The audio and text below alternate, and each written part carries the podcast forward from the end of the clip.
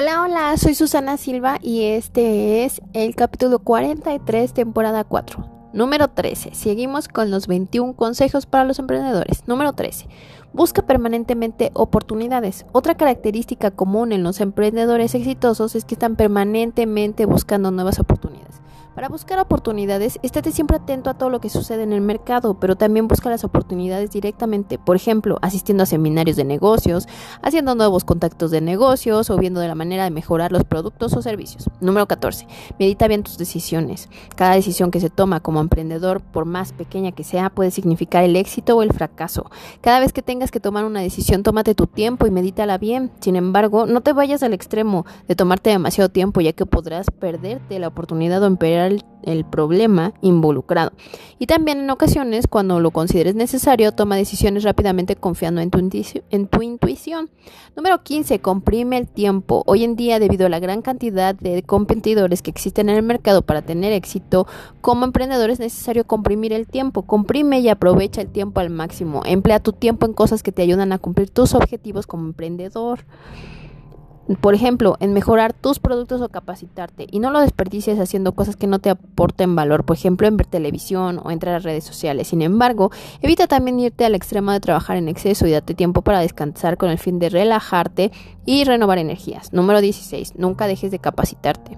Por más que te consideres un emprendedor bien capacitado, continúa siempre capacitándote o aprendiendo sobre gestión de negocios, nuevas tecnologías y sobre todo aquello a lo que te dedicas, ya sea a través de cursos o seminarios o simplemente por tu propia cuenta leyendo libros o investigando en internet. Número 17. Busca siempre la manera de reducir tus gastos. Busca siempre la manera de reducir tus gastos. Por ejemplo, tomándote tu tiempo al momento de comprar algo y comprando, bien, comparando bien los precios, haciendo convenios con proveedores, retando en vez de comprar, por ejemplo, en el caso de algunos equipos y muebles y evitando lujos innecesarios. Número 18. Rodéate de las personas indicadas. Cada vez que busques socios o personal para tus emprendimientos, asegúrate de buscar personas que realmente estén capacitadas, que sean expertas en lo que hacen, que se complementen bien contigo y con los demás miembros de tu equipo y sobre todo que te inspiren bastante confianza. Número 19, busca un mentor. Siempre que te sea posible, busca una persona que tenga experiencia en el tipo de negocio que quieres iniciar o en el que ya estás y que tenga éxito en este. Y luego pídele que sea tu mentor, teniendo en cuenta que si realmente es exitoso, lo más probable es que desee con alguien su experiencia, sobre todo si en su momento también tuvo su propio mentor.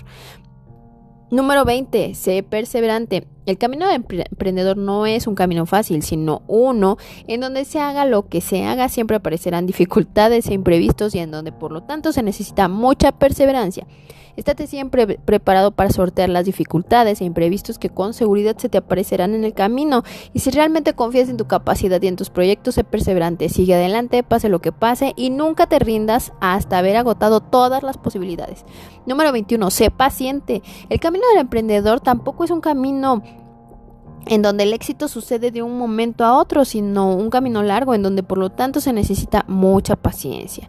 Sé paciente cuando recorras el camino del emprendedor, avanza paso por paso, sin forzar las cosas, sabiendo que el camino es largo, que las dificultades e imprevistos son parte de este y sobre todo que el éxito podría aparecer en cualquier momento y cuando menos lo esperes. Espero que te haya encantado. Eh, soy Susana Silva, gracias por escucharme.